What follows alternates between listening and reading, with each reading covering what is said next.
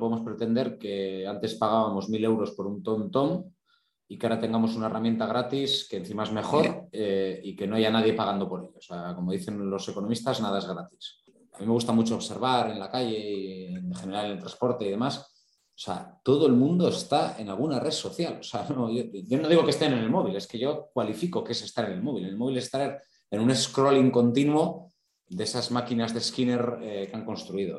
Hola, Polímata, ¿qué tal estás? Si me preguntas cuántas newsletters leo a lo largo de la semana, quizá te sorprenda que solo leo una. En realidad solo leo una. Y es que ya sabes que dedico mucho tiempo a consumir información y por eso intento que la mayor parte de ese tiempo la dedique a consumir información que yo elijo, que elijo deliberadamente. Sin embargo, hago una excepción con la newsletter Digital and Data de Alex Rayón, que es doctor en Ciencias de la Computación y Telecomunicaciones. Me encanta el toque personal y cercano que imprime a su publicación y en muy poco tiempo, en 10-15 minutos, me pongo al día de todo lo importante que está ocurriendo en el terreno digital. Por si no lo conoces, Alex Rayón es vicerrector de la Universidad de Deusto, experto en Big Data y conocedor de todas las tecnologías de la información que están transformando el mundo que nos rodea. Big Data, que ya lo he comentado, redes sociales, inteligencia artificial, realidad virtual, blockchain, etc. Hoy voy a tener una charla con Alex sobre todos estos temas y sobre el impacto que tienen en nuestra sociedad y en cada uno de nosotros. Ya sabes que entre polímatas es posible gracias en parte a Tecnofor. ¿Qué hace Tecnofor? Tecnofor es una consultora de base tecnológica con el foco en la automatización de procesos. Su trabajo lo denominan Process Intelligence y consiste en estudiar la actividad de cualquier empresa y hacer un mapa de todos los procesos. A continuación, implementan herramientas para gestionar los flujos de trabajo, lo hacen principalmente con Jira, y realizan un riguroso análisis de los datos que utilizan para entender cómo se comporta tu organización de verdad. Con ayuda de dicho análisis pueden poner en marcha los cambios que sean necesarios para optimizar o rediseñar cualquiera de tus procesos. Si quieres saber más sobre ella, solo tienes que ir a tecnofor.es. Hola Alex, ¿cómo estás? Hola Val, muy bien, ¿y tú? Muy bien, bienvenido a Entre Polimatas. Nada, eh, muchas gracias a ti, muchas gracias por la bienvenida. La verdad es que un auténtico placer estar con estas personas a las que escucho tanto al cabo del año.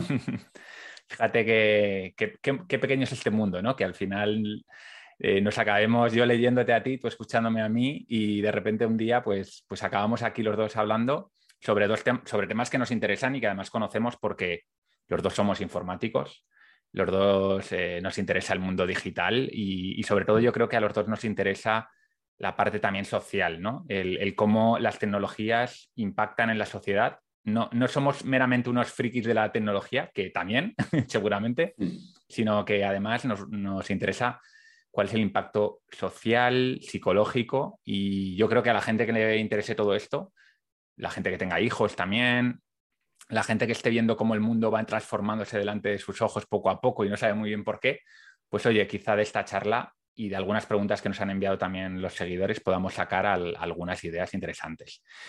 Pero yo quiero empezar por preguntarte algo que, vi en tu newsletter y me llamó muchísimo la atención, que es que a ti te gusta mucho el fútbol mm. y, estás pensando en, comprar o hacerte un equipo eh, mm, pequeño, ¿no? amateur de, fútbol, pero organizarlo no a la antigua usanza con un equipo directivo y demás, sino a través de una cosa que nos vas a explicar ahora lo que significa, que es una DAO. ¿Por qué y, por qué la DAO? O sea, ¿cuál es la ventaja que tú le ves a montarlo a través de una DAO? Que si no, eh, si no recuerdo mal es Organización Descentralizada Autónoma, ¿no? La, la traducción al español. Efectivamente. Bueno, eh, me gusta el fútbol, pero no solo el fútbol que vemos en la televisión, es decir, el partido, digamos. ¿no? Me gusta el fútbol como campo de gestión. Eh, seguramente se derive de bueno, pues, amistades, de que llevo muchos años trabajando pues, especialmente con, clubes cercanos. Eh, he visto clubes cercanos subir y hundirse de un día para otro. Y luego una cosa que me ha quedado clara es que pues, bueno, habrá 20 clubes en primera división, pero para abajo hay mucha, mucha club, mucha pasión, eh, mucha, vamos a decir, sentimiento de las ciudades que, se, que literalmente se puede hundir por, gestionar mal. Entonces, bueno, yo creo que a los que nos gusta la gestión y los que nos hemos formado en gestión, somos muy sensibles a aquello que nos apasiona donde no hay buena gestión. Entonces, de ahí se deriva un poco mi interés. ¿Por qué una DAO? Porque yo creo que parte fundamental de los problemas que tiene el mundo del fútbol es la dificultad de que el socio, la socia, participe en la toma de decisión. Y precisamente una DAO resuelve eso técnicamente. ¿Por qué digo técnicamente? Porque una cosa es que llegue un presidente, una presidenta, diciendo que va a hacerlo así y luego que lo haga, porque al final el propio eh, sistema te, engulle. Y eso lo he vivido ya tantas veces que, que ya no me lo creo. ¿no? Entonces, bueno, me gusta el concepto de las DAO. Las DAO que conozco, por ejemplo, en arte, en cultura, están funcionando muy bien.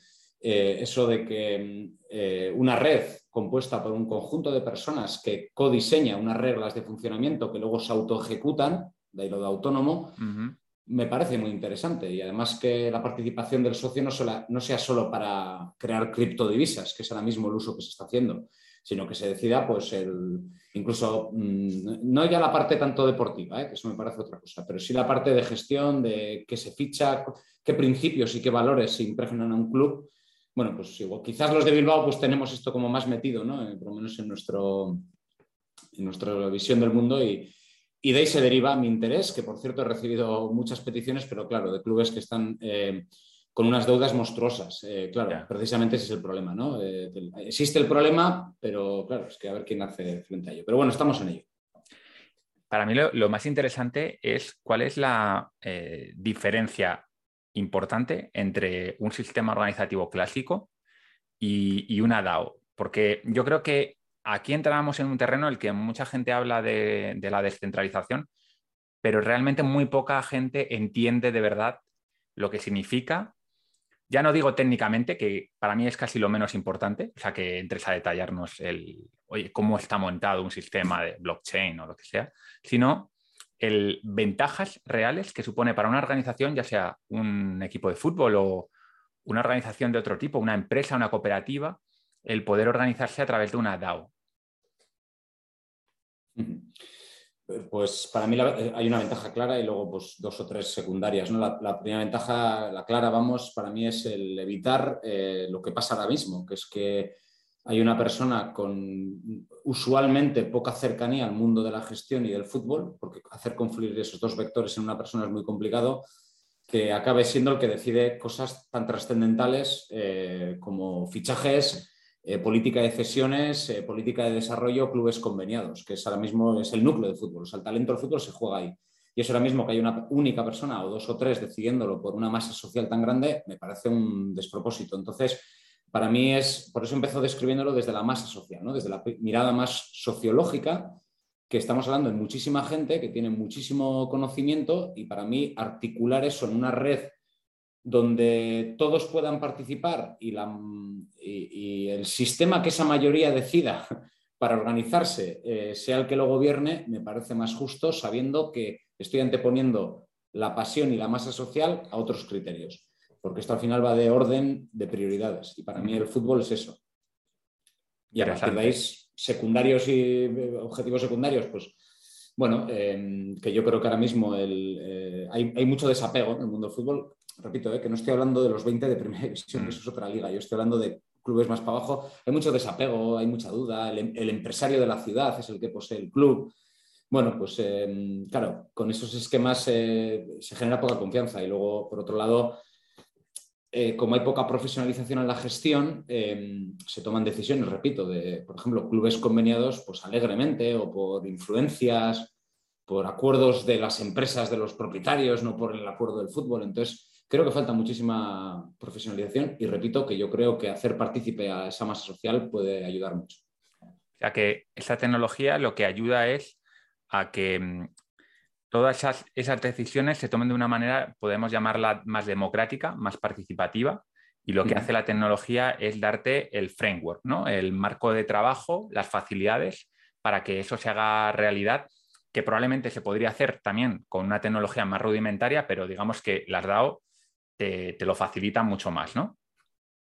Bueno, te, vinculan, te obligan eh, técnicamente a que así sea. O sea, es que es un sistema de, inclusión, no tanto de cumplimiento. O sea, es, si lo pintamos así como una cadena de tiempo, es que, que el que quiera entrar tiene que aceptar eso de entrar. No es que te, metas y te prometen algo que luego se cumple, ¿no? Es que aquí está vinculado desde el origen, es el, security by design, ¿no? que dicen en otros ámbitos de la economía. Es decir, que está desde el diseño ya incluido y eso es lo que me gusta, es cambiar un paradigma de gestión, que por cierto esto tiene aplicación en muchos otros campos, claro. Eso, eso, es lo que te iba a preguntar justo ahora, porque entiendo que si tú estás pensando en algo así es porque ya conoces algún lugar, alguna empresa, alguna organización que está empezando a implementarlo y que de verdad tiene buenos resultados, ¿no? no sé si conoces algún ejemplo así para que la gente lo pueda, lo pueda ver fácilmente. Bueno, el, más clave, así el más conocido es de Centraland, ¿no? La propia propio mundo del metaverso que, está gobernado ¿no? por, por, una organización de esta naturaleza. Pero luego hay otros a escala que me interesan bastante más, que esos grandes, Em, que es Boto Project, B-O-T-T-O, que es un, es un, museo, así por entendernos, em, porque el campo de la cultura pues, es otro campo que me apasiona. Y es el, es el que me dio la, idea originalmente. Luego de ahí derivé en la primera DAO de fútbol que ha nacido en Reino Unido, que nace un poco con los principios que decía, donde encima participan pues exjugadores em, eh, que han invertido en la creación de un sistema para hacer partícipe al fan. No recuerdo el nombre, pero te lo pasaré, Val, para que lo dejemos en las notas del episodio. Eh, pero ya ahí se me ocurrió un poco, porque si en Reino Unido, que la cultura del aficionado es muy fuerte, pues ya vimos con el caso de la Superliga cómo el, aficionado puede llegar a bloquear algo, y si ahí empezaba a emerger esto, pues, eh, bueno, pues yo creo que esto tiene, tiene, tiene espacio. Y, por eso la cultura, el deporte, es decir, allí donde la, actividad sea puramente social, eh, yo creo que tiene mucho encaje un sistema que tenga a la persona por delante de otros intereses. Muy bien, eh, esto es un cambio de paradigma que, yo creo que probablemente tardará unos años, ¿no? En, si, prospera, tardará en verse, digo, me refiero al día a día, porque ya sabes tú que las tecnologías, una cosa es que una tecnología se desarrolle y sea viable y otra cosa es que eh, estemos dentro de esa tecnología ya, ¿no? Como puede ser Internet a día de hoy, que, que, ya la gente ni siquiera se cuestiona Internet, ya estamos dentro de él. Mm, y, a mí me gusta muchas veces reflexionar sobre aquellas cosas que damos por hechas, pero que son alucinantes. Y, mm, claro, tú y yo que somos más o menos de la misma quinta, yo, yo tengo, voy a cumplir 40 este año y pues tú andarás por ahí más o menos, eh, los dos hemos vivido esa época en la cual cuando tú tenías que buscar información, tenías que ir a la biblioteca o tenías que preguntar a algún experto. Si vivías en una ciudad, pues era más fácil, si, si vivías en un pueblo como yo, pues era bastante más complicado. Y, bueno, afortunadamente nosotros ya eh, a, mediados de los 90, si tenías suerte, como, como es mi caso, empezabas a tener una, conexión a Internet sencilla y podías ya ir al Rincón del Vago y a este tipo de sitios, ¿no? Entonces todavía no existía la Wikipedia. Pero, pero claro, es que a día de hoy tenemos a nuestra disposición eh, prácticamente la misma base de datos, de información y de conocimiento que tiene un investigador del MIT, un tío de la NASA. Eh, si, somos, si encima tenemos dinero para invertir, porque ya sabemos que hay alguna información, conocimiento que, es de pago, pero bueno, ya, tienes acceso a absolutamente todo con un coste bastante, bastante bajo.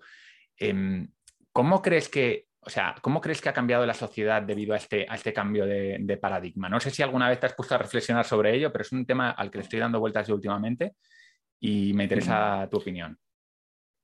Eh, bueno, eh, yo creo que tú mismo has entrevistado a Héctor, ¿no? En alguna ocasión. Héctor Ruiz Martín. ¿Lo has tenido alguna tertulia? Sí, Héctor. Sí, eh, creo que es en su libro donde se habla de, lo que nos aporta, por ejemplo, la, memorización para recuperar luego hechos, lo que nos aporta em, el proceso de codificación de la lectura en nuestro cerebro. Es decir, que el hecho es lo que educación llamamos las dificultades deseables, ¿no? Es decir, que una persona sufra localizando conocimiento, que una persona sufra resolviendo una derivada, o que una persona, el concepto sufrir, ¿eh? Eh, o que una persona le cueste eh, hacer algo, pues le permite, por ejemplo, escribir también, leer, eso mm, sabemos que es, es, mejor codificado y por lo tanto a futuro mejor recuperado. Bien, ¿Por qué digo esto? Porque evidentemente tener todo a disposición en Internet no implica que vayamos a aprender mejor, no, implica que vayamos a procesar mejor la información, etcétera, etcétera. Lo que ha traído Internet pues, es un fácil acceso, no ordenado. El orden también sabemos que afecta muchísimo al aprendizaje de las cosas y mucho menos eh, pautado y, mucho menos personalizado al, sujeto de, de estudio. ¿no? Entonces, yo creo que lo que ha cambiado es, em, y se ve muchísimo en la universidad, ¿eh? porque yo llevo 13 años dando clase y lo, veo en 13 años. hoy en día es, que es muy difícil que en ocasiones veas que se acuerden de todo rápido. Es muy difícil mantener la atención durante un tiempo prolongado. Es muy difícil que lo primero que hagan no sea acudir a Internet a buscar algo. Es decir, yo creo que se ha acomodado el proceso de, aprendizaje ¿no? y se ha, permíteme el término, vulgarizado el valor de la memoria en, la sociedad. A mí eso me apena, em, lógicamente, eh, y por más que insistamos desde las universidades en la importancia de tener espacios libres de tecnología, pues yo creo que seguimos, como bien decías al inicio, ¿no? inercialmente yéndonos a, si está en Google, ¿para qué lo voy a, memorizar? ¿no? Entonces, casi cedo el testigo a Héctor, que lo suele explicar bastante mejor que yo, eh, eh, que, no, que, no, por tener el conocimiento a disposición es mejor algo. Y hay otros procesos eh, auxiliares, que son un poco los que he descrito, que, se han transformado por completo y me da mucha pena. Y, termino explicando pues, mi propio campo. ¿no? yo, doy muchas clases todavía hoy en día de, de programación cuando tú y yo estudiamos informática, nos enseñaban con un libro así que nos costaba encontrar dónde estaba eh, la sintaxis explícita para un deseo que queríamos programar. Hoy en día buscan en Google y en 10 segundos tienen la respuesta. Eso les hace que no tienen las estructuras de muchas veces de programación asentadas porque les, les resulta mucho más fácil buscar en Internet que hacerlo, pensarlo, diseñarlo. De hecho, ni siquiera diseñan ya eh, pseudocódigo en muchas ocasiones. O sea, dicen, pues si lo tengo en Google, ¿para qué lo voy a diseñar? Entonces, creo que ha transformado mucho y nos ha, nos ha acomodado, nos ha, vulgarizado el proceso de aprendizaje y, creo que las dificultades deseables eh, pues no están en su mejor momento. Mm. Claro, yo creo que aquí lo que es clave es entender la diferencia entre lo que es eh, memorizar un dato y tener un conocimiento profundo de un tema, ¿no? Que son dos cosas muy diferentes. ¿no? Héctor lo que dice es que eh, uno de los problemas que tienes cuando tú memorizas el día antes del examen es que para el examen lo puedes hacer bien, pero como en realidad tú no has enraizado esos nuevos conocimientos con, los tuyos previos, no has analizado bien el, nuevo tema, no lo has comparado, no has buscado ejemplos, no has trabajado, pues en realidad es un conocimiento efímero, si lo queremos llamar conocimiento.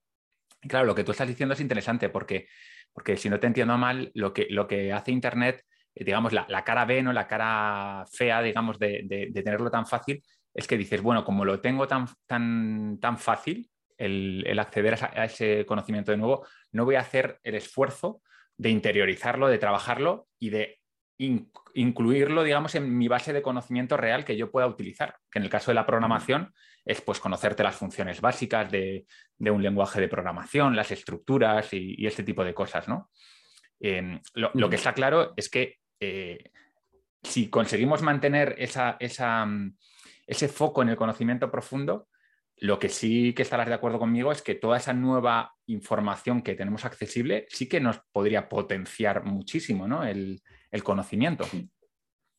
Sí, pero teniendo una base. Totalmente de acuerdo, pero teniendo una base. Que eso es por lo que yo, noto esta gente que dice que si Coursera va a terminar con las universidades, etcétera, etcétera, yo creo que es porque jamás se ha enfrentado a la, formación de, un chico o de una chica de los 18 a los 22 años. ¿no? Eh, Coursera es un potenciador, YouTube es un potenciador, eh, tu canal de podcast es un potenciador teniendo una base. Eh, mm. teniendo unos sólidos estructuraciones en tu mente de diferentes disciplinas pero es un catalizador, no, es, no me parece a mí un sustitutivo de una carrera universitaria. También con esto digo que por eso una carrera universitaria no, eh, es, la base para otras cosas, no va a servir nunca jamás para hacer una cosa concreta en la sociedad como un empleo, ¿no? Es una base. Por lo tanto, efectivamente, mm, nos ayuda, nos apalancamos eh, sobre una base y ahí lo acelera. Eh, por eso también lo contrario, o sea, una carrera universitaria hoy en día no, vale, no sola no vale para nada, o sea, necesitas es otro complemento, ¿no? Entonces, yo creo que como muchas otras cuestiones que tendemos a confrontarlas, más que confrontarlas, a mí me gusta solaparlas y, quizás saber qué aporta cada cosa. Eh, y yo, como digo, creo que esto es más un catalizador que un sustitutivo. Totalmente. Sí, yo creo que has dado con un tema que, que hay muchísima confusión, que yo el primero, ¿eh? que es oye, ¿para qué vale cada cosa? ¿no? Para, a día de hoy tenemos más opciones que nunca para aprender y a los que nos gusta aprender, pues es una maravilla, pero hay mucha gente que no tiene muy claro dónde acudir para según qué cosa, ¿no? Entonces tú acabas de plantear una idea que otra persona igual te la podría rebatir y te podría decir, bueno, pero la universidad no nos debería preparar para desarrollar nuestra carrera profesional. Sin embargo, yo, mi tío, que, es, catedrático en la Universidad de Salamanca y un convencido de, la universidad, lo que te dice es la universidad es un, es un centro de conocimiento, por el conocimiento, y ya está, ¿no? Que te sirva para un empleo es, digamos, un efecto secundario. Entonces, eh, eh, ¿tú dónde estás más? entiendo que no en la parte de la universidad es para un trabajo, porque ya me lo has dicho, pero ¿crees que la universidad es un centro para el conocimiento per se? Bueno, em, yo he estado además en los dos mundos, en, el sector, vamos a decir, privado y en la universidad, entonces, bueno, tengo ese, doble diálogo. Em, a ver, creo que ni una cosa ni la otra. Yo creo que es un punto intermedio. Eh, sí creo que la universidad, mm, lo que tengo clarísimo es que no puede formar al empleo directamente por múltiples cuestiones. Lead time, el primero de ellos. O sea, eh, lead time en España se tardan 5,4 años de media por cada cuatro años de estudio. Por lo tanto, si tengo que esperar 5,4 años de media para sacar a una persona, si la visto mañana, pues es que el lead time no encaja. Segundo, es que las universidades, como su propia etimología de la palabra indica, no nacieron para servir a, las necesidades, nacieron con otro propósito, por lo tanto puedo compartir lo que señala tu tío. Pero también em, lo viceversa, también entiendo a la, empresa, ¿no? Pero es que yo creo que ahí es donde está el gap. Yo creo que hay un enorme gap ahora mismo en la sociedad para el espacio que queda entre la universidad y la empresa privada o la empresa en su amplitud. Em, por lo tanto, me inclinaría a pensar que son dos propósitos distintos, que no es, transaccional la conversación. o sea, la universidad va por un lado y la empresa va por otro y no, necesariamente se, tienen que entender. Ahora mismo confluyen porque no hay otro que responda a esa pregunta, pero, pero es que yo creo que falta eso. Y en otras sociedades pues ya se está produciendo esos mecanismos, esas escuelas, digamos, más profesionalizantes que, bueno, pues aquí nos está escuchando también gente desde América Latina, eh, tanto en América Latina como en España, pues, pues no existen esos instrumentos, sí en la cultura más anglosajona para dar respuesta. Centro del conocimiento en la universidad, sí. ¿Por qué? Pues bueno, porque los sistemas de incentivos, como en la gran mayoría de las cosas en la vida, pues son los que lo explican. Si el incentivo que tenemos es a que nos remuneren por crear conocimiento y no transferirlo, eh, pues es lógico que eso mm, se perpetúe así. Que yo le daría una vuelta, que es lo que trato de hacer también desde nuestra humilde aportación en la universidad, pues, pues sí. Pero no es fácil, no es fácil, el sistema no está montado así y, esos vasos comunicantes no, no, existen ahora mismo. Mm.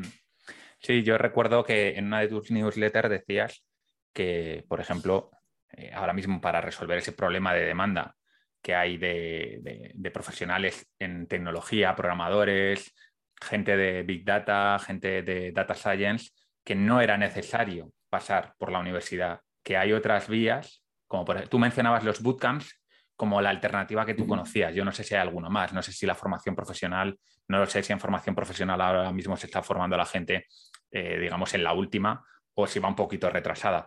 Pero, pero, bueno, que, al final hay, otras, hay otros mecanismos que están empezando a surgir, ¿no? Como, como es lógico, en un mercado más o menos eh, libre, pues deberían surgir este tipo de, alternativas que, que solucionen esos problemas. ¿Cómo ves tú estas alternativas? muy, muy incipientes. No, no, creo que la oferta, no la conozco sinceramente, ¿eh? siendo honesto, no, no estoy, no, tengo capacidad ahora mismo de ser muy juicioso con, ello, em, pero, pero están empezando y no, creo que sean solo por sentido común una solución porque es que la, lo que también necesitan las empresas creo que necesitan unos fundamentos básicos muy importantes. Creo que nuevamente es un complemento a una carrera universitaria. Yo sí veo, por ejemplo, eh, pues que perfiles, no digo ya la informática, ¿eh? si lo llevamos, por ejemplo, las demandas de perfiles de desarrollo de software, por coger una industria que me resulta muy cercana, puedo ver que un bootcamp sea una solución para personas que tienen un, mindset medianamente técnico y por técnico incluyo ramas muy diversas.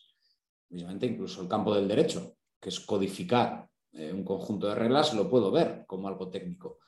Eh, administración de empresas, lo puedo ver como algo técnico, porque al final se dedican a, arbitrar soluciones de, a problemas.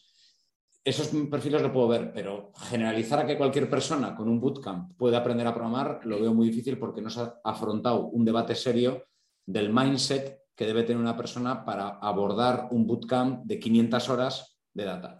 Porque creo que bueno, pues la lógica, las estructuras de datos, el pensamiento computacional son skills que, bueno, pues que aquí se han vulgarizado nuevamente y me parecen absolutamente nucleares antes de empezar a programar.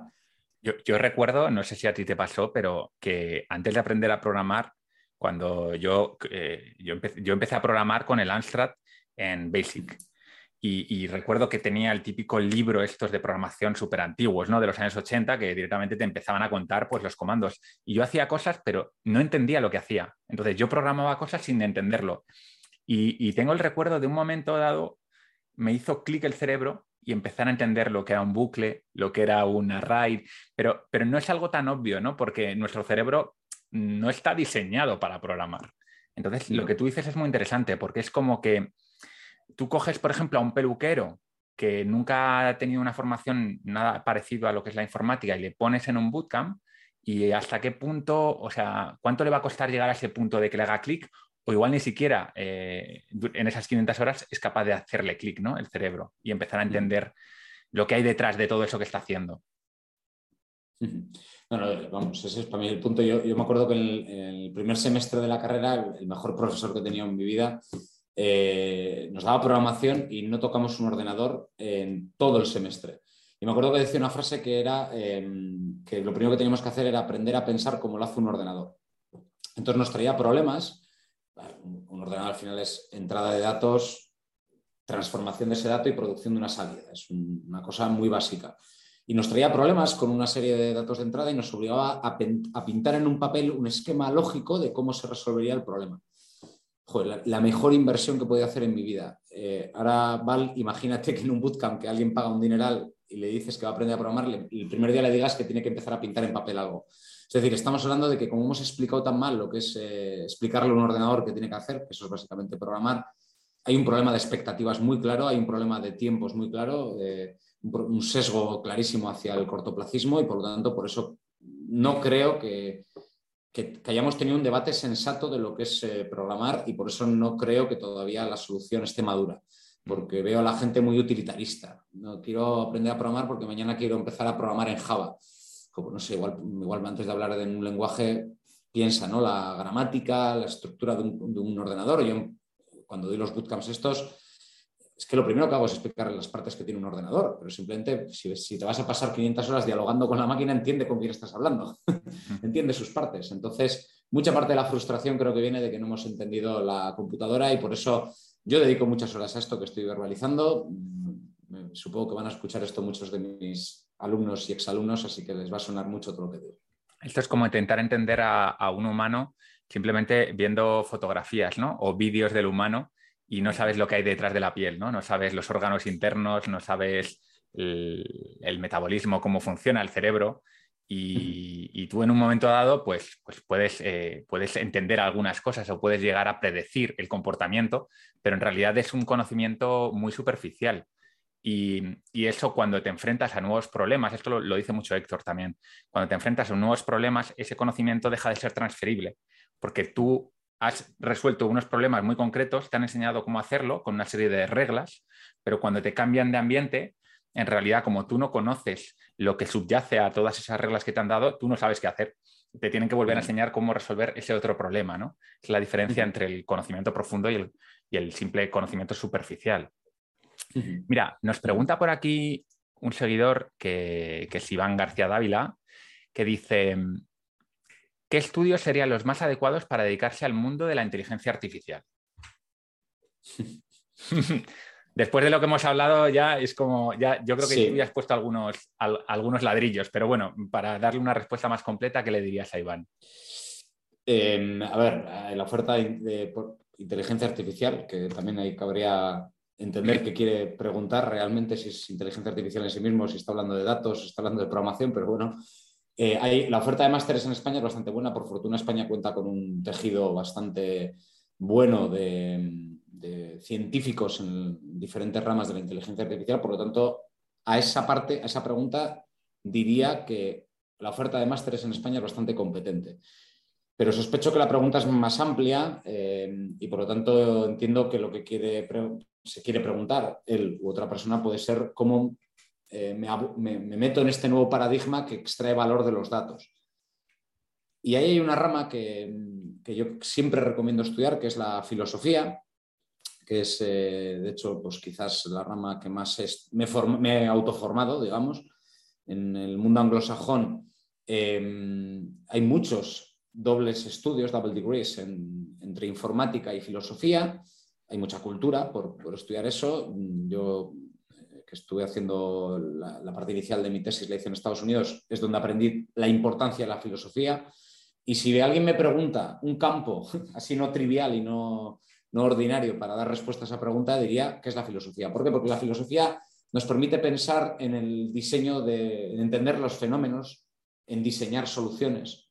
Y eso es precisamente lo que es la inteligencia artificial, que es diseñar un sistema que a mí, por, cierto, me gusta más llamarle inteligencia extendida, porque no creo que sea artificial, eh, no creo que sea un sustitutivo de nuestro cerebro, extiende nuestras capacidades cognitivas y como las extiende, al final lo que tenemos que pensar es en soluciones para esos problemas. Y ahí es donde creo que ramas como la filosofía entran muy bien. De hecho, nosotros tenemos muchos alumnos que vienen de física y filosofía, que son dos campos del conocimiento que beben de la misma rama, que es en entender los fenómenos. y por eso, repito, ¿eh? por responder a la pregunta rápida, diría, máster, son muy buenos, pero si la pregunta es más amplia, yo creo que todo lo que sea entender filosofía, física, entender el por qué ocurren las cosas, para luego explicarle a un ordenador cómo tiene que abordar la solución a ese problema, le va a ayudar muchísimo. Completamente de acuerdo. Sí, curiosamente, la última persona que he entrevistado en Entre Polímatas es un filósofo especializado en inteligencia artificial. O sea que Santiago Sánchez Migallón, que un saludo desde aquí. Y completamente de acuerdo. Yo creo que la filosofía, esto cada vez lo, escucho más y me, hace mucha ilusión porque a mí me gusta mucho también la filosofía. Cada vez escucho más a la gente decir, la filosofía es un complemento fundamental para cualquier carrera, para cualquier estudio. Y estoy completamente de acuerdo porque la filosofía te da como una serie de muletas de pensamiento, te, ayuda a abrir tu, campo, tu visión del mundo, porque cuando estudias simplemente historia de la filosofía ya te obligas a ver cómo distintos pensadores, todos ellos muy inteligentes, pensaban de maneras muy diversas.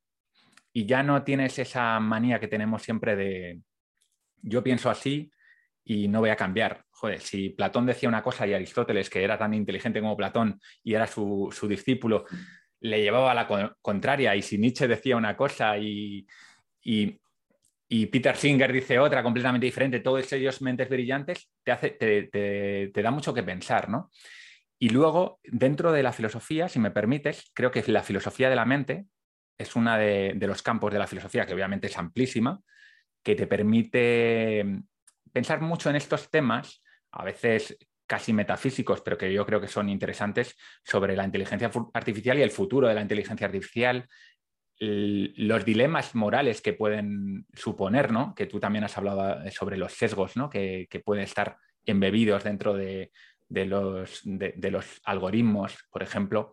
Bueno, son muchos temas que si te quieres meter en profundidad, pues yo creo que es bueno que los conozcas como mínimo que te suenen para poder profundizar en ellos.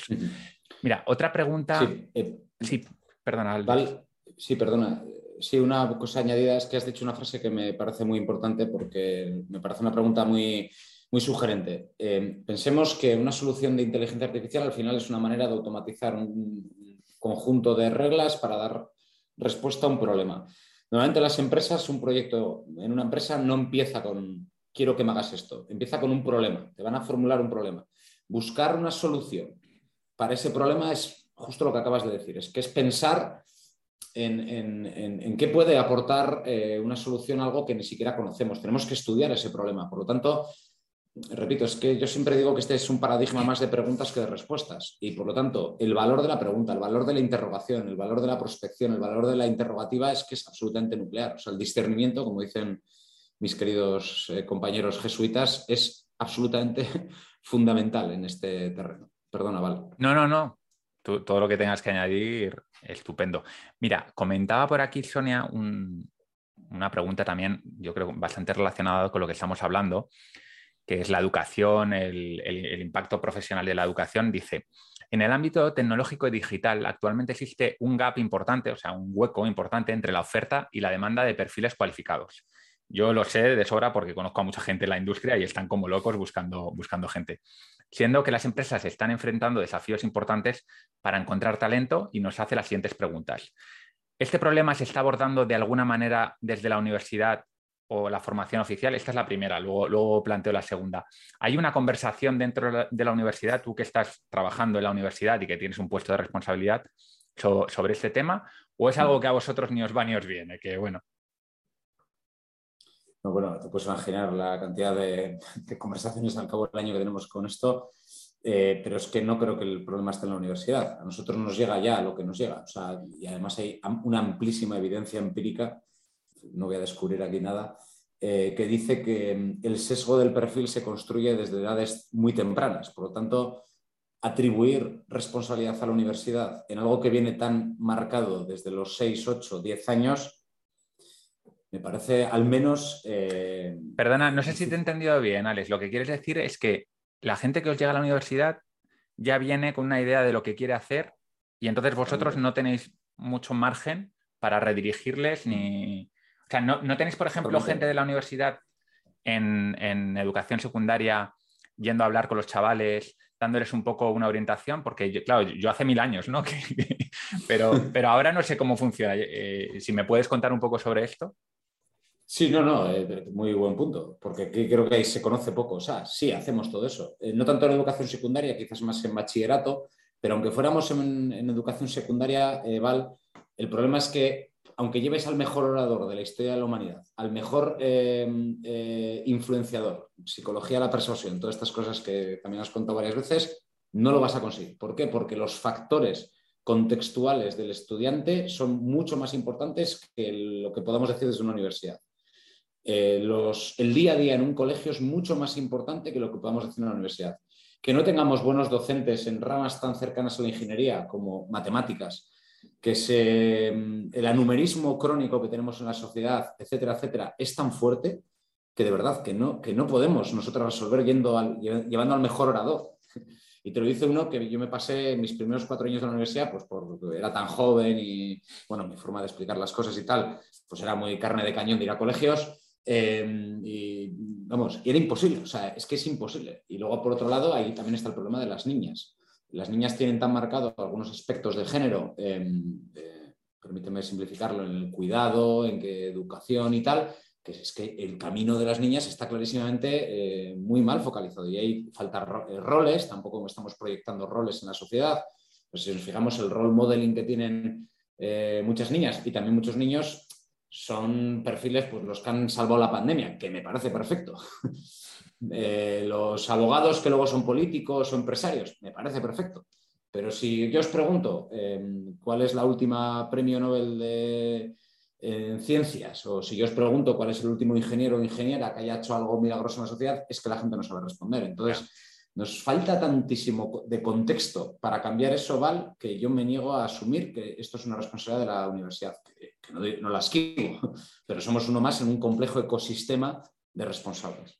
Sí, sí, completamente de acuerdo. Es, los problemas complejos nunca se solucionan con, un solo, con una sola medida. Eh, yo sí que es verdad que, tengo muy, muy poco recuerdo de estar en el instituto y que me viniesen a, a orientar quizá una vez una persona, pero, pero también es verdad que yo, igual te pasó a ti lo mismo, desde los 12 años yo ya sabía lo que quería hacer, ¿no? Porque tuve el ordenador y, los videojuegos, yo creo que esa es la parte muy positiva también de los videojuegos, que desde chavales nos orientan ¿no? a, interesarnos por este, por este mundillo que es tan importante.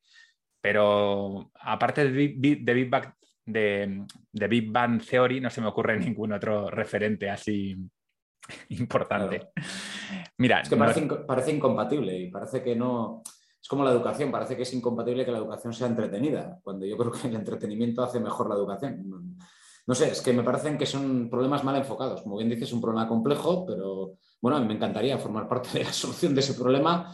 Eh, participo en muchos foros, incluso orquestados por el gobierno de estos temas, pero claro, luego pues eh, no, se ponen en marcha iniciativas realmente. Y esto sí me parece un tema de Estado absoluto, ¿eh? porque aquí tenemos un problema muy, muy, muy fuerte. Eh, y yo creo que esto es un problema de Estado. Y voy a dejar de lado las leyes de educación. No hablo solo de eso, sino que yo creo que esto es otro problema de Estado. Incluso ministeriable, o sea, de poner un problema ministeriable. Mira, me he ido al, al informe de EPICE, que, se encargan de, hablar todos los años pues, de aquellas profesiones más demandadas, donde hay más gap. Y el primero de todos es Data Science, científicos de datos. El segundo, Big Data, que es tu especialidad, precisamente. El tercero, ingeniero informático. Y ya el cuarto, operario cualificado. Es decir, los tres primeros tienen que ver con las tecnologías de la información. Con lo cual, eh, pues sí, efectivamente, yo también creo que hay un, hay un problema y, veremos a ver qué, se va haciendo ¿no? a este respecto.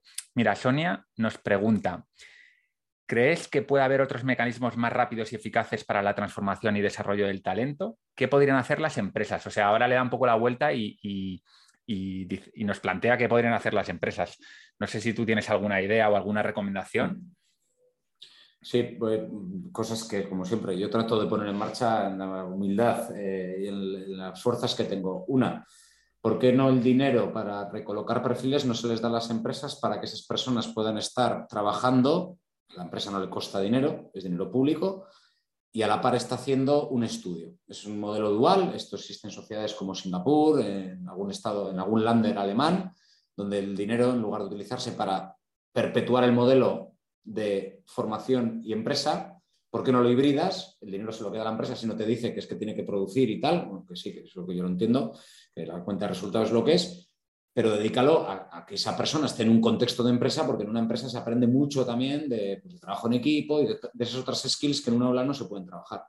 Entonces, sí, eh, pero nuevamente yo no quiero atribuir el problema, la responsabilidad solo a la empresa, por eso digo dinero para la empresa, estudia, bueno, la empresa o la universidad o distribuido, eh, y, ya se aprende in situ desde el puesto de trabajo. Que es, mucha gente dice que esto es el aprendizaje dual, nosotros tenemos mucha formación dual, que cuando tú y yo estudiábamos Vale esto no existía, ahora pues empieza a llegar, viene mucho de la FP, del Vocational Training, sobre todo de Centro Europa, pero el dual es hacer unas asignaturas de la universidad en la empresa, que está muy bien como primer paso y me parece muy buena idea, pero es que esto es otro problema. Este es un problema de empleabilidad y reciclabilidad rápida, que es la pregunta que hacía Sonia.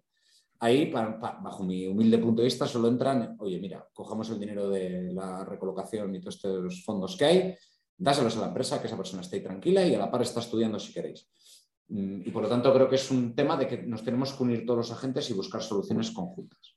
Entonces, lo, que quieres decir es que el, gobierno dé ayudas a las empresas para que Mm, transformen a la, gente que tienen, las formen en estas nuevas tecnologías eh, y, digamos, les den un incentivo para que inviertan tiempo de estas personas en aprender Big Data, Data Science, inteligencia artificial, todo esto, ¿no?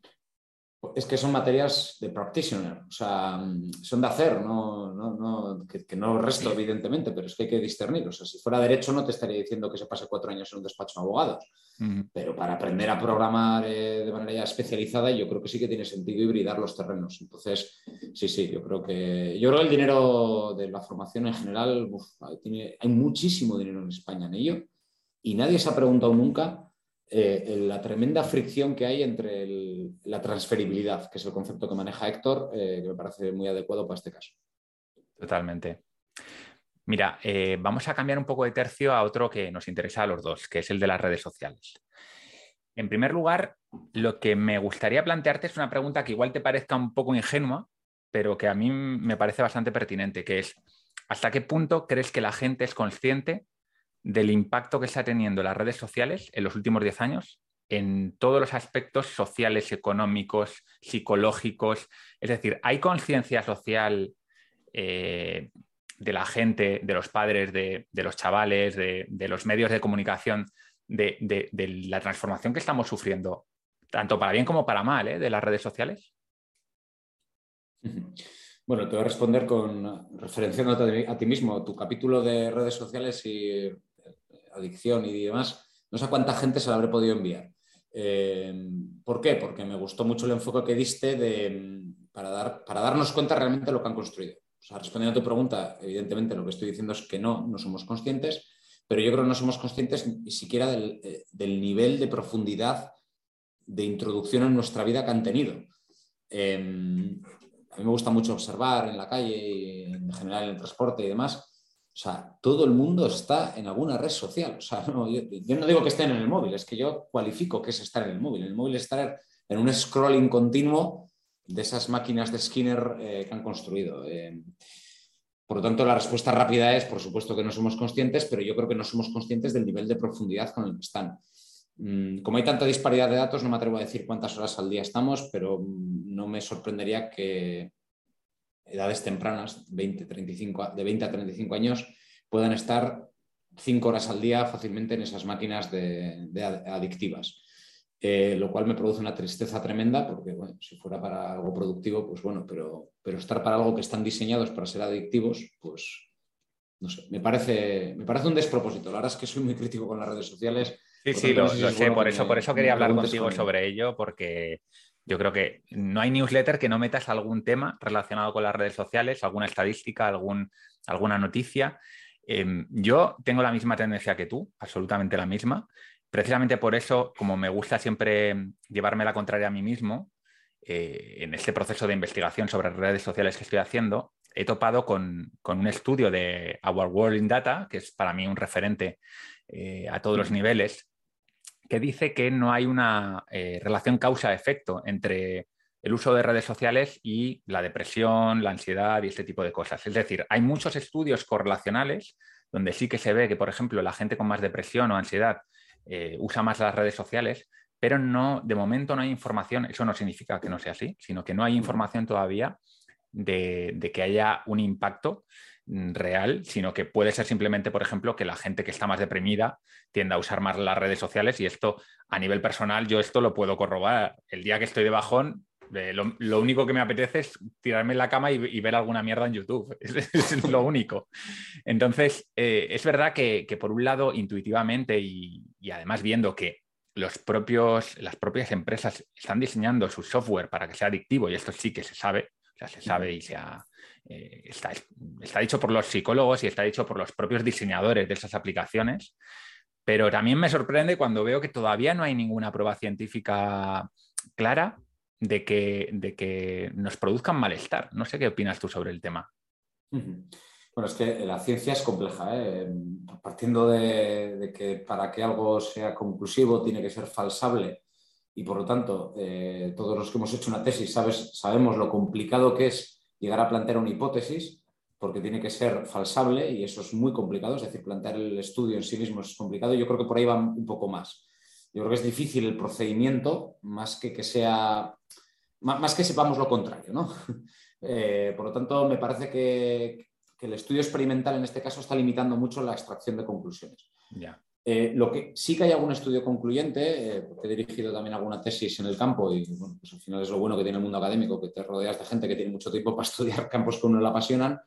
Y hay uno, por ejemplo, que es un paper que he mandado también bastante, te lo pasaré luego para que lo pongas también en las notas del episodio, que sí que sabemos que nuevamente es un catalizador. Y por eso defino mucho la tecnología como catalizadora y no tanto como causadora. ¿no?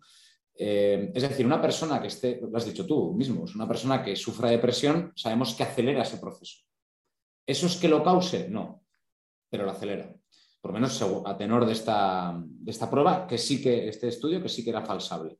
Y por lo tanto, em, sabiendo que son máquinas que aceleran em, estados emocionales y situaciones de la persona, donde creo que la terapia no debiera ser una herramienta adictiva, pues, pues bueno, a mí me produce mucha tristeza.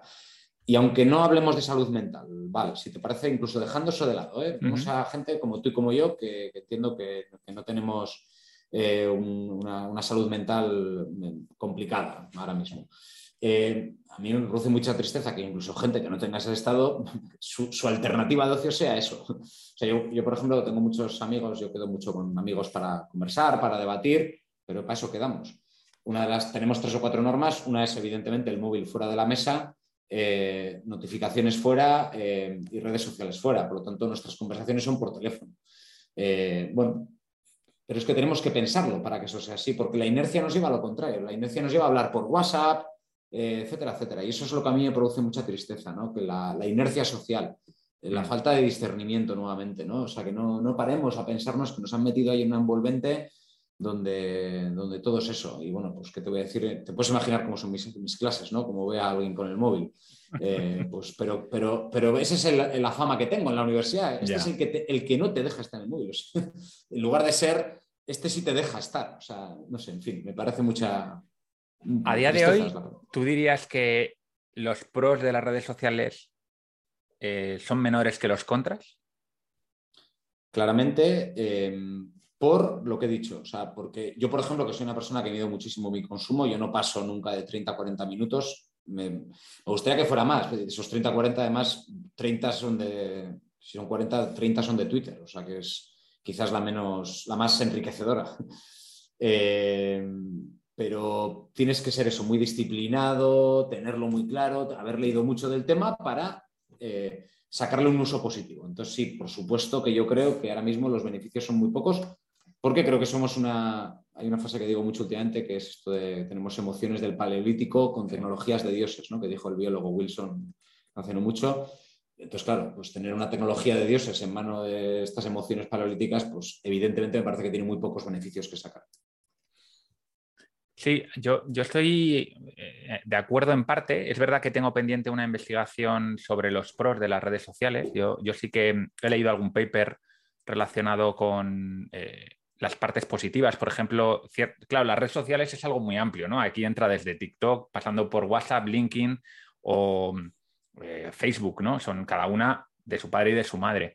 Pero sí que parece que las redes sociales, por ejemplo, han facilitado una mayor interconexión a nivel mundial, lo cual, por ejemplo, dinamiza la, innovación. Tú ya sabes que en innovación una de las variables principales es la interconexión. Cuanto más interconectados están los agentes, la innovación fluye y crece mucho más rápido, ¿no? Y las redes sociales es una herramienta más.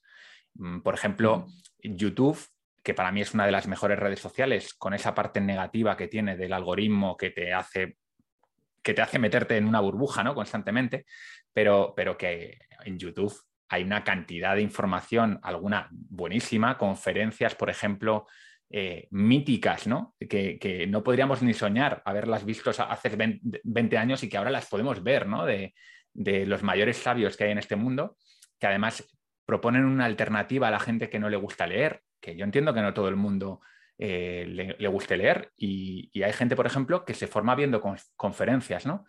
Entonces, es verdad que es un tema que tengo poco estudiado, pero, pero creo que sí que tiene muchas cosas positivas. Lo que pasa es que al final los incentivos que tú comentabas antes, pues llevan a estas empresas a, centrarse en unas cosas que, bueno, de rebote pueden, pueden llevar a cosas positivas, como las que estoy comentando, pero que no es para lo que están diseñadas. Igual que los bollos, los bollos de, de Danone o de estas empresas no están hechas para que tú te, te nutras, sino para que comas los más posibles, ¿no?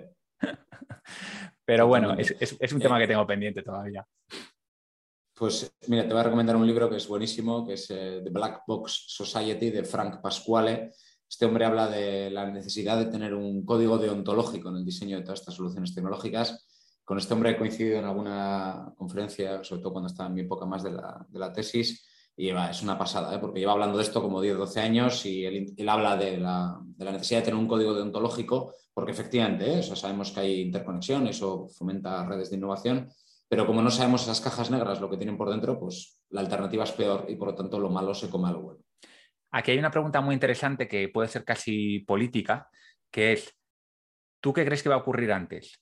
¿Que los estados van a empezar a regularlo o que las propias empresas, por la presión de la gente que se empieza a dar cuenta, ¿no? de, por ejemplo, tenemos The Social Dilemma, ¿no? un, documental en Netflix que en su momento fue, fue visto por millones de personas. Es decir, yo creo que aunque la gente quiera mirar para otro lado, poco a poco se van dando cuenta, sobre todo los padres que tienen hijos que empiezan a llegar a la edad en la que ya pues, empiezan a consumir estas cosas, empieza a haber una conciencia. Entonces, sabemos que las empresas, uno de sus mayores motivadores es que, es que lo que hagan esté bien visto por el público, ¿no? Entonces, ¿tú qué crees que va a venir antes o va a ser algo compartido? No sé, me parece muy complicado responder a esta pregunta. Em, eh, a ver, lo que creo que primero sí puede venir son una nueva carta de derechos fundamentales en la era digital, eh, que va un poco en la línea del, del libro de Pascual. Es decir, que tengamos un conjunto nuevos de derechos que dificulten que se creen empresas cuya cuenta de resultados dependa de captar nuestra atención de manera adictiva. Mm, eso me lo puedo creer. O sea, sobre todo igual las primeras sentencias que vaya a haber de las centenares de cosas que tiene Facebook abiertas, de ahí se puede derivar todo esto. eh, pero que las empresas tomen conciencia, la verdad es que no lo veo, no lo veo porque yo creo que el incentivo económico, por desgracia, en esta sociedad es muchísimo más fuerte que el incentivo social. Por lo tanto, no veo otra alternativa que es una nueva carta de derechos fundamentales en la era digital que dificulte la creación de cuentas de resultados basadas en la captura de la atención adictiva. Hasta ahí puedo opinar, por lo menos yo. Estupendo. Otro tema de redes sociales muy de actualidad, yo no sigo mucho la actualidad, pero, pero en este caso me interesa mucho, que es eh, lo que está haciendo Elon Musk con Twitter, ¿no? que es la, compra que en principio se va a realizar, si, no entiendo mal, porque yo no, ya te digo que no estoy muy al día, pero yo creo que aquí hay muchas cosas muy interesantes, filosóficas, y una de ellas es que Elon Musk eh, ha prometido que va a dar una libertad total en Twitter em, y que lo único que va a estar prohibido es lo que está prohibido por la ley. Ya sabemos que ahora mismo Twitter eh, va más allá, es decir, Twitter se, se permite en un momento dado cerrar un, perfil de alguien que diga cosas que no le gustan, o, aunque no esté transgrediendo la ley, ¿no? ¿Cómo ves tú esta apertura total a la libertad de expresión que quiere montar Elon Musk en Twitter? Bueno, esta es una pregunta muy interesante. Em, a ver, em, vaya por delante que em, eh, me parece que Elon Musk es una persona tremendamente admirable, me parece que es una persona muy disruptiva, busca a problemas complejos soluciones eh, multicausales. O sea, me parece que es una persona muy alabable. Pero yo creo que en el tema de Twitter, creo, y es muy fácil aquí opinarlo desde mi silla sentado, creo que está confundiendo libertad de expresión con moderación de contenido. Y creo que como lo está confundiendo él mismo, por lo menos lo que leemos de él, claro, que me imagino que por dentro alguien le habrá explicado todo esto, eh, creo que la, conversación pública no se ha tenido, no, está bien enfocada porque hemos centrado todo en la libertad de expresión y nadie ha hablado de la moderación del contenido. Yo, por lo menos, y creo que la historia tampoco, conoce ningún espacio en Internet social abierto que no haya degenerado y haya acabado en el caos. Por lo tanto, me parece que es fundamental la moderación del contenido y por eso creo mucho en las community-led eh, eh, products, ¿no? es decir, en los productos donde pues, la, creación de una comunidad moderada haya triunfado. En esos tipos de productos sí que creo y creo que van a sentarse. Entonces, yo creo que esos paralelismos así trazados en que si Twitter es una plaza, que cualquiera pueda hablar y tal, pues no sé, yo no lo veo. Por eso me gusta más hacer el paralelismo con que creo que Twitter es una ciudad-estado. Eh, donde en una ciudad-estado pues hay un conjunto de derechos y un conjunto de obligaciones eh, gobernadas por eh, un conjunto de representantes seguramente sometidos a cierto proceso electoral, ya sé que estoy diciendo algo como muy disruptivo, pero no veo tan lejos esto eh, porque Twitter se presta mucho a ello, a, ser más una ciudad-estado que una plaza. Eh, y por lo tanto, yo creo que, el debate sobre la libertad de expresión no, no, se enfocó bien. Claro, la, diferencia principal para mí, cuando se habla de la plaza, yo también estoy de acuerdo que no es una buena comparación, porque cuando estás en una plaza, yo me voy a la plaza de mi pueblo y me pongo a decir las barbaridades que dicen en Twitter y me lían a gorrazos la gente. O me, pone mala cara o, y, la vecina me conoce y entonces se lo va a decir a mi madre, ¿no? Y mi reputación está en juego. Claro, tú en Twitter, para empezar, cuando tienes un perfil anónimo, no tienes ninguna reputación que proteger, que es uno de los mecanismos de autocontrol que tienen los seres humanos. Proteger su estatus, proteger sus, los valores que quieren, que quieren representar, ¿no? Porque tú al final puedes tener eh, dos cuentas, una donde eres eh, de Bustillo, te comportas como una persona más o menos sensata, y luego tienes otra que es eh, XXX321 y ahí haces todo tipo de perrerías, ¿no? Claro, él, él, lo que dice es que, va que los perfiles van a estar verificados, pero se va a seguir manteniendo el anonimato. Por lo tanto, ahí para mí es uno de los problemas que, que, te encuentras para que la gente se comporte de una manera razonable. Sí, eh, a ese punto, Val, eh, hay una cosa que tampoco estoy seguro, eh, por lo tanto planteo ya mi duda desde el inicio, que él dice authenticate. Em, no sé qué quiere decir con ese authenticate, porque yo creo que se ha traducido en los medios de comunicación en España como identificable em, o autenticable. Yo creo que ese concepto authenticate bebe más de la web 3 que de la web 2. Es decir, creo que lo que él se refiere es que si haces algo que no debes, de alguna manera yo sepa quién, quién está detrás. pero tu expresión de tu identidad como si te llamas XX326. Eh, ahora bien, compórtate como en una ciudad, como en una, tú vas cuando vas por la Plaza del Pueblo, yo aquí en la Plaza del Pueblo, hay mucha gente que no sabe quién soy. Ahora bien, si hago algo mal me van a pedir el DNI. Yo creo que va más por ahí ese concepto authenticate, hmm. de la trazabilidad de la Web 3, es decir, de la trazabilidad, atribuibilidad eh, e inmutabilidad de algo que hagas, que de ser Val Muñoz de Bustillo todo el rato en Twitter, hmm. que es como se ha interpretado por mucha gente. Ya, sí, estoy de acuerdo eh, contigo. ¿eh? Yo creo que lo, que lo que quiere Elon Musk es que si tú cometes un delito, por ejemplo, una amenaza de muerte, que eso no es libertad de expresión, sino que estás superando la libertad de expresión. Aunque tengas un nick, ellos saben, o sea, Twitter sabe cuál es tu domicilio, cuál es tu, DNI, cuál es tu persona y pueden eh, mandarte a la policía a casa. Lo cual me parece estupendo, pero que esa parte de, de, anonimato, para todo lo que no sea un delito, tú sigues pudiendo ser un troll completo y no va a pasar nada, ¿no? Entonces, bueno, eh, es, un tema muy filosófico, ¿no? Hay gente que prefiere eh, un sitio sucio y libre absolutamente que un sitio ordenado. Esto podríamos comparar Suiza con, algunas ciudades en España, ¿no? Tú vas a Suiza, yo que tengo un padrastro que es de allí, y, y los suelos de las calles están impolutos, no ves un papel. Pero claro, la gente, como te vea tirar algo al suelo, te va a llamar la atención. Te va a decir que eres un mal educado. Y sin embargo, en España tienes la libertad de tirar un papel, nadie te va a decir nada, pero las calles están llenas de mierda. Bueno, ahí, ahí cada uno a ver qué prefiere, ¿no? Eh, ¿Tú qué prefieres? ¿Las calles de.?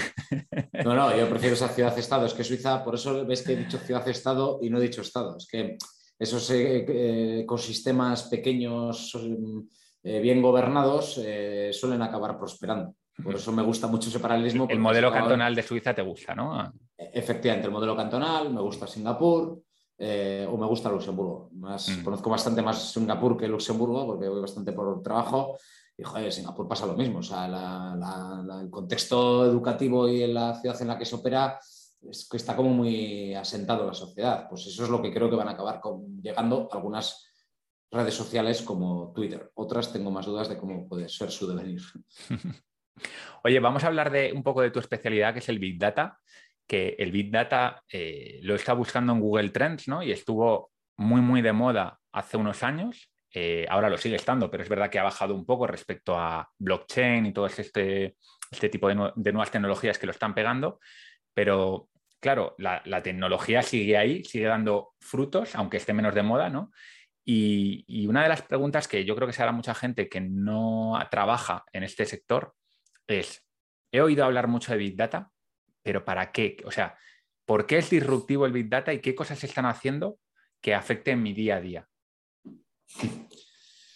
Bueno, eh, esto es como resúmeme tu vida en, un minuto. Eh, Tienes eh, todo el tiempo que quieras.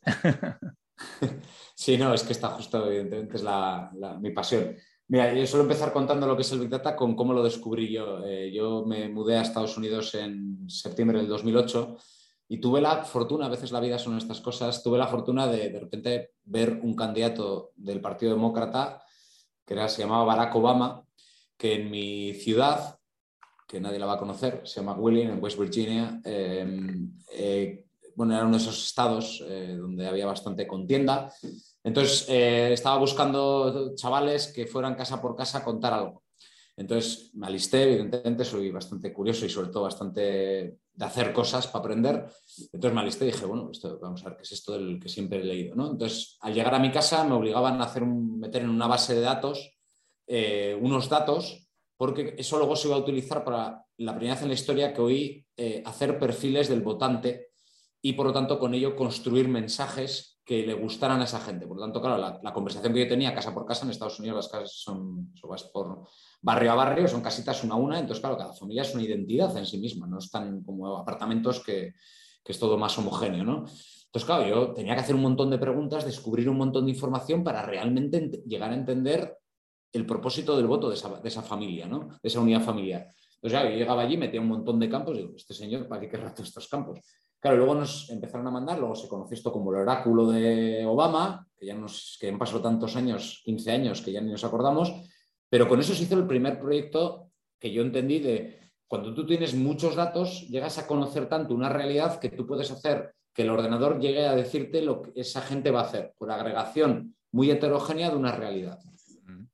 ¿Qué es el paradigma del Big Data? Pues esto elevado a la N. Es decir, yo suelo decir que para mí describe una era en la que tenemos como se, la era del bronce o del hierro o del zinc, ¿no? Un metal que transforma la forma de hacer cosas. Pues esto es lo mismo. No es un metal, es un activo intangible, es una, representación simbólica en un ordenador de una realidad que capturada a gran escala te permite hacer cosas distintas. Pues he hablado ahora del mensaje político, pero puedo hablar de sanidad, un sector donde el dato pues, hacía que no se tomaran decisiones con ello, jugándonos vidas de personas. En educación, ¿cómo estudia la gente? o qué debe estudiar la gente para prosperar más en la vida. Fijaros el impacto social que tiene esto y que nadie se le había ocurrido por capturar datos. Esto es, por ejemplo, lo que yo trabajé en mi, tesis, ¿no? Em, o por, no decir en el retail, o sea, la tarjeta de fidelización, ¿por qué quiere que pasemos la tarjeta cada vez que vamos? No tanto por el descuento, sino eso simplemente es un incentivo para que la pasemos, nos conozcan mejor y por lo tanto hagan que también sea adictiva la compra, ¿no?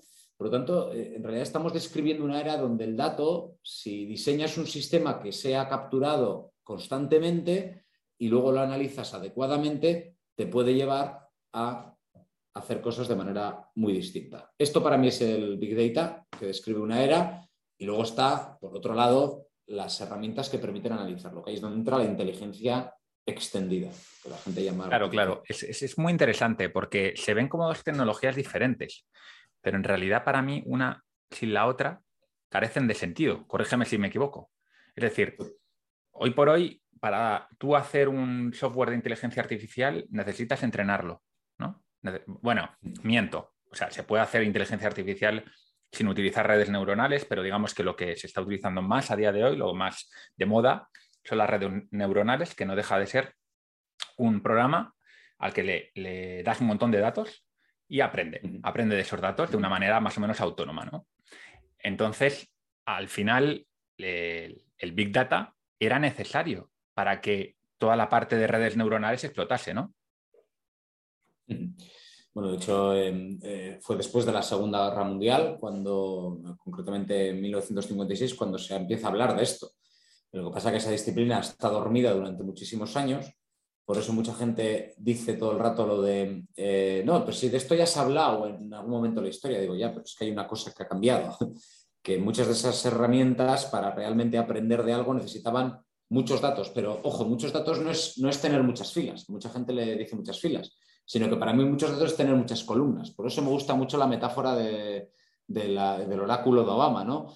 Eh, porque es que era rellenar un Excel con muchísimas cosas. Digo, pero aquí querrán saber si tiene mascota? Entonces, claro, tú cuando tienes tantas características de un sujeto, tú puedes hacer muchas cosas. Una red neuronal, por coger una familia algorítmica, pero me puedo quedar con cualquier otra, eh, mismamente los soporte, eh, soporte vector máquina que también nacieron en los 90 o los árboles que nacieron a comienzos de los 2000, todos tienen la misma característica. O tienes muchas columnas, por llevarlo a una cosa que no se entiendan, o no funcionan bien.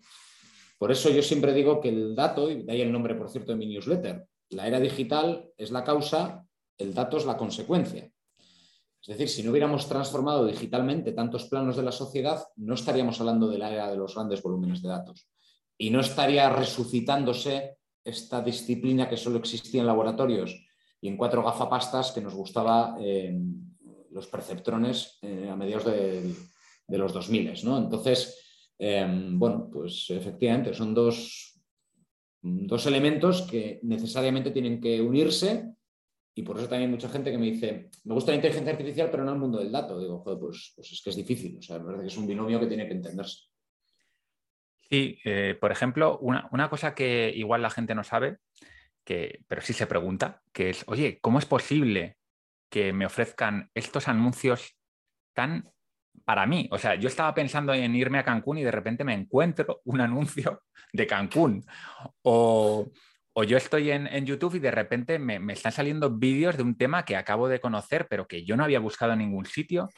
Y, toda esta magia, que parece pura magia, en el fondo es un producto ¿no? de, de ese Big Data y de toda esa mm, recuperación de datos que están saliendo de sitios que ni siquiera somos conscientes de ellos. ¿no? Uno de ellos es el smartphone, que el smartphone eh, es, un aparatito que, da un montón de información a las empresas de software que, están ahí dentro. Por ejemplo, cómo sabe Google Maps por qué ruta debo ir, cómo sabe el tráfico que, que hay, ¿no?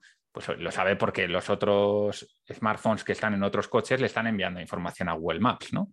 Y todo eso, yo creo que el smartphone quizá ¿no? es, como el elemento que, ha disparado más esta cantidad y calidad de, datos que permite hacer cosas tanto para bien como para mal, ¿no? que eso también si quieres podemos entrar, todos los problemas que hay de, privacidad, eh, una gente más preocupada, otra gente menos, pero bueno, que está claro que es un tema muy candente ahora mismo. Bueno, este punto es, eh, esto sí que es un problema complejo, porque sí que hay muchas aristas confluyendo. La primera y clara es, eh, no podemos pretender que antes pagábamos mil euros por un tom-tom y que ahora tengamos una herramienta gratis que encima es mejor eh, y que no haya nadie pagando por ello. O sea, como dicen los economistas, nada es gratis. Por lo tanto, primero de sentido común es que no podemos pretender todo en la vida. Por eso yo, yo suelo decir que describo esta era, yo no la critico lo digo sinceramente, ¿eh? o sea, puedo criticar eh, la dudosa ética con la que se han diseñado esas soluciones. Puedo criticar eh, la dudosa ética de esos responsables empresariales por no informar a la sociedad de ello. Pero yo nunca voy a criticar de que, estemos participando en todo esto y que haya gente ganando dinero con ello. O sea, es que, no sé, no podemos pretender todo en la vida. Eh, eso por, un lado. Luego, segundo, eh, decías los móviles. Bueno, hay un dato que me parece siempre muy revelador, que por cierto es con el que empiezo muchas de mis eh, sesiones, que es más o menos en España se calcula que el 80% del tráfico móvil de las redes es de trackers. Los trackers son piezas software que tienen metidas todas las aplicaciones móviles. Hay una web que es, muy, que es con la que empiezo así mis conferencias que se llama Exodus-Privacy. Luego os dejará Val mm. en las notas del episodio el enlace que le voy a pasar. Tú metes cualquier aplicación móvil y te dice todos los trackers que tiene. Repito, si el 80% del tráfico que generan las redes es de los trackers, es que de, alguna manera es de cada 100 euros que pagamos todos los meses, 80 euros los estamos pagando para que esas aplicaciones nos extraigan datos que acaban alimentando a esa industria que, que decías. Por lo tanto, es evidente que estas empresas han aprovechado una vulnerabilidad intelectual, si me permitís el término, que viene a decir, oye, si la gente pues, pues dice, oh, que bien esto te lo descargas y es gratis. igual tú y yo que hemos comprado tontoms, igual somos más conscientes. Los que no se han criado y, se han metido ya en esto. Yo tengo muy claro que la gente, que la gente no es consciente y he tenido este, esta discusión con mucha gente cuando, cuando se quejaban de WhatsApp, yo les decía, bueno, es que, claro, eh, no queréis pagar ni un euro por WhatsApp, pero luego, luego os quejáis. Entonces, o la gente que compra camisetas por 5 euros y luego se queja de que en China hay una fábrica con unas condiciones lamentables. Eh, quiero decir, hay que, hay que saber un poco qué estamos haciendo ¿no? cuando consumimos y tomar decisiones. Sí, sí. De hecho, eh, bueno, este comentario es muy bueno. tengo, un amigo, tengo un amigo que estuvo entre el equipo de que creó WhatsApp siempre me cuenta una anécdota que cuento también mucho, que es porque WhatsApp triunfó en España, eh, que era top 5 a nivel mundial de engagement. Y es porque en España era de esos pocos países que los SMS no eran gratis, que nos costaban una pasta. Nuevamente habrá gente que nos escuche que ni siquiera vivió la época de los SMS, pero tenías que medir. Yo me acuerdo escribiéndole a mi novia que tenía que medir, joder, no la mandes más que te, va a costar una pasta. Eh, entonces WhatsApp hizo un plan de negocio pensando en aquellos países donde la gente pagaba por mandar un micromensaje rápido pues nuevamente, es que eso ya en sí mismo explica cómo está construido todo esto. Que efectivamente, si no lo estás pagando ahora con dinero, pues lógicamente lo vas a estar pagando con tu privacidad. Repito, ¿eh? que yo lo describo. Ahora bien, que los estados debieran permitir esto ya me parece otro debate. Totalmente. Yo creo que es un debate muy complejo y además que es muy contextual en el sentido de que depende mucho de la persona. Por ejemplo, yo soy una persona que prefiero mil veces todas esas ventajas que me dan estas aplicaciones que el hecho de perder privacidad, ¿no? Pero tengo familiares que directamente no utilizan esas aplicaciones, han, decidido no utilizarlas o incluso no utilizar smartphones. Es muy respetable. Al final, lo importante yo creo que es, que la gente sepa lo que hay y que luego cada uno decida. Y, incluso, y evidentemente que los legisladores también entiendan muy bien lo que hay y que se legisle de una manera razonable, ¿no? Pero, pero, bueno, yo creo que el problema ha sido un problema también de conocimiento, como todas estas tecnologías que se adoptan muy rápidas y son muy buenas, tienen muchas cosas muy positivas, muchas veces ni siquiera queremos ver la parte negativa ¿no? que, tienen. Es como yo miro para otro lado y, disfruto mientras pueda. Luego ya cuando nos pongan WhatsApp a 20 euros al mes, ya. Mira, eh, una pregunta que, nos hace Ubaldo Herbás dice, ¿qué acontecimientos deben suceder a nivel social o a nivel que queráis para que la realidad virtual llegue a todas las capas de la sociedad, como sí ha pasado con otras tecnologías como el smartphone? Es, verdad que a mí es un tema que, me alucina porque llevan diciendo que la realidad virtual va a llegar, va a llegar, se va a implementar y, va a ser algo eh, disruptivo, pero mi sensación es como que no acaba de cuajar eh, a, nivel, me refiero en mainstream, ¿eh? yo sé que hay mucha gente que utiliza, pero no sé si, es un tema que, conozca, que conoces, pero a mí me interesa mucho también tu opinión. A, ver si te confieso que no, es un campo que haya trabajado técnicamente, pero bueno, desde un punto de vista de análisis de mercado, eh, me pasa con la realidad virtual, aumentada, híbrida, como queramos llamarla, porque son todas variaciones más o menos en la misma línea, que no sé cuál es el problema que resuelve. Eh, el problema desde la perspectiva de la campana de Gauss, es decir, que cojamos una parte importante de la sociedad que tengan un problema en común. Lo que decía antes del SMS evidentemente será un problema de la campana de Gauss, donde estábamos todos ahí pagando por algo. Ahí triunfa, hay una killer app que llega. Yo no sé cuál puede ser la killer app de la realidad aumentada, que entiendo que la pregunta de Ubaldo puede ir por ahí, ¿no? Eh, ¿Cuál es un problema que, tengamos mucha gente que la realidad aumentada o virtual pueda resolver? Se me ocurren muchos casos de uso, pero muy particulares. Por lo tanto, me falta la killer app, me falta el problema de la campana de Gauss que tengamos todos donde esto pueda entrar. Y en segundo lugar, bueno, yo creo que también la, tecnología no ha estado madura hasta hace relativamente poco. Yo creo que ahora sí empiezan a converger muchos elementos, 5G, el modelado digital es bastante ya asequible, que nosotros lo hemos contratado para algunos proyectos y ha bajado bastante, pero me falta la primera ecuación, es decir, el momentum del usuario. Creo que el momentum tecnológico lo tenemos, pero me falta el momentum del usuario. No veo una killer app en la campana de Gauss. Y que esto podría ser similar al tema de los del, multiverso, ¿no? Eh, de, oye, mm, ¿realmente la gente necesita, por ejemplo, hacer una reunión de trabajo en un entorno tridimensional, perfecto, cuando tenemos aplicaciones que resuelven muy bien ese problema, que son baratas? Eh, quizá esa mejora adicional no aporta demasiado y eso hace que no haya un incentivo tampoco para que las empresas sigan invirtiendo, y porque sí que es verdad que la, realidad virtual se utiliza en algunos campos como el de los, entrenamientos de pilotos, por ejemplo, ¿no? donde sí que aportan un valor muy claro porque es mucho más barato utilizar un simulador de un caza que sacar el, caza a pasear y más, y más ahora con, cómo está la gasolina. ¿no? Así que yo, estoy completamente de acuerdo con mi conocimiento muy raso del tema. Eh, yo, creo que está ahí, ahí está la, la cuestión principal. Yo creo que muchas veces las limitaciones tecnológicas están ahí, pero hay otras veces que no, que es una cuestión más de que, de que no hay una demanda clara y por lo tanto no se mete suficiente esfuerzo y dinero para resolver esos, esos temas. A no ser que venga alguien como Zuckerberg que le apetezca crear un multiverso porque le apetece y venga, voy a crearlo, probablemente mm, no, no, vaya a funcionar, o por lo menos no con el planteamiento inicial, pero bueno, como tiene mucho dinero y se lo puede permitir, es como Elon Musk con proyectos que ha lanzado y que algunos le han funcionado y otros no, mm, pero que no había una demanda clara inicialmente, ¿no? Que también muchas veces los negocios funcionan así, tú creas la necesidad. O sea, no hay una necesidad, pero tú la creas, eh, das con algo que realmente funciona a un precio suficientemente interesante y la gente lo acaba comprando. Sí, no, no, soy una persona muy optimista tampoco con el proyecto del metaverso de Facebook, primero porque no sé por qué estamos hablando en plural, metaversos, cuando esto es un concepto que debía ser singular, es decir, que hubiera interoperabilidad entre esos mundos virtuales inmersivos. Y segundo, pues porque no sé si un modelo que parece que lo va a fundamentar en la publicidad, viniendo donde viene, pues vaya a funcionar. Pero bueno, nuevamente eh, los mejores ingenieros y ingenieras del mundo sabrán bastante más que yo, por lo tanto, desde la humildad me confieso que me, me admira que hayan emprendido ese camino ante la dificultad que tiene. Bueno, yo creo que hay mucha gente que tiene dudas, ¿no? No solo tú, pero, pero mm. bueno, ya veremos, ya veremos. A mí me encantaría ¿eh? que, A mí me encantaría que hubiese alguien que llegase a hacer algo que funcionase porque me parece muy interesante. Desde el punto de vista del curioso, a mí, aunque, aunque bueno, eh, esa distopía de, vivir en un mundo virtual, virtual, no es lo que a mí me gustaría ¿no? para, el futuro, pero por otro lado me, interesa mucho y me, me, causa mucha curiosidad.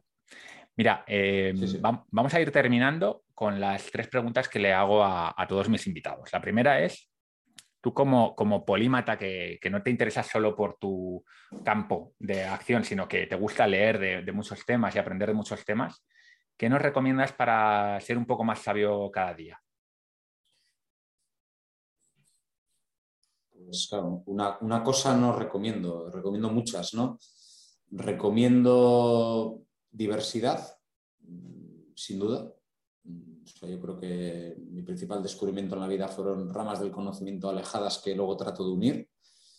Recomiendo mm, eh, no, estar, no usar mucho la tecnología y tener tiempo para pensar, tener tiempo para, para estar solo, para, estar pensando, em, porque eso te permite también reposar las cosas y, y recomiendo em, eh, consumir contenido eh, por diferentes canales. Quiero decir, por ejemplo, yo los podcasts, yo me paso todo el día escuchando podcasts porque me conduzco muchísimo, porque tengo que viajar mucho en coche por España.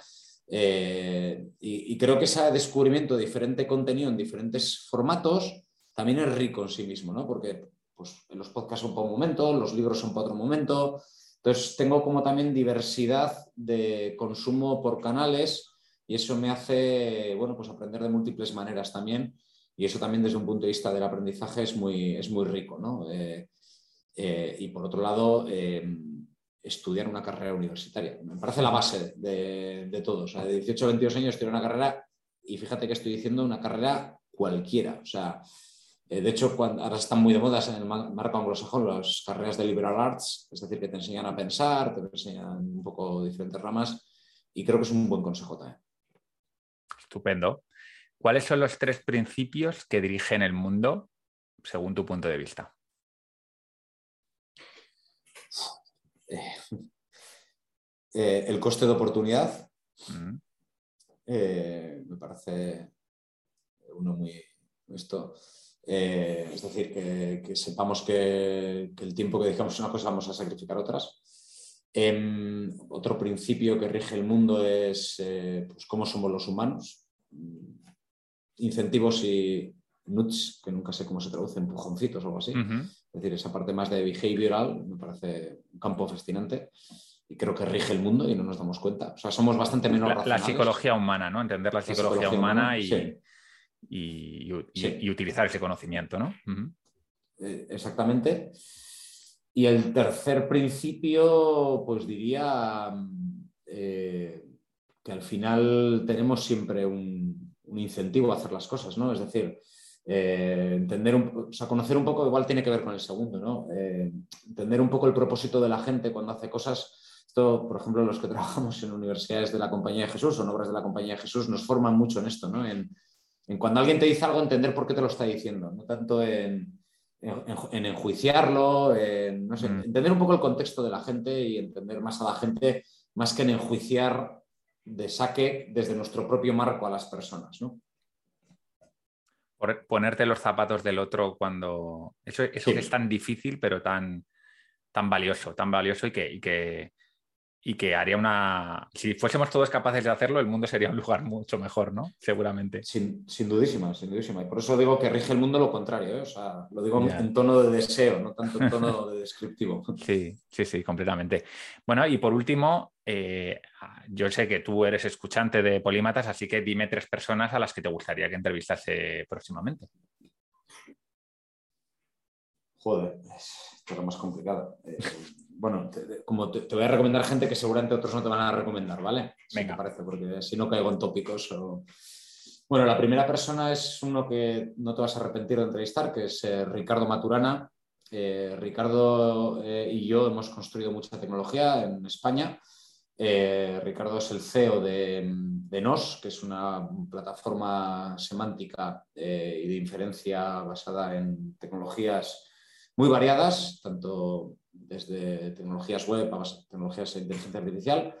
Y lo curioso de todo lo que estoy diciendo es que él es doctor en filosofía. Eh, por eso bebo tanto de la filosofía porque, y él de la informática conmigo. Entonces, mm, pues por ejemplo, la web del Museo del Prado eh, está basada en esta tecnología, la web de, Deusto también. Es decir, bueno, en muchos lugares es una web para descubrir conocimiento basado en ello y es, bueno, él es una persona súper interesante, eh, doctor en filosofía, por lo tanto con eso digo todo y es una persona muy transversal también, muy, variada.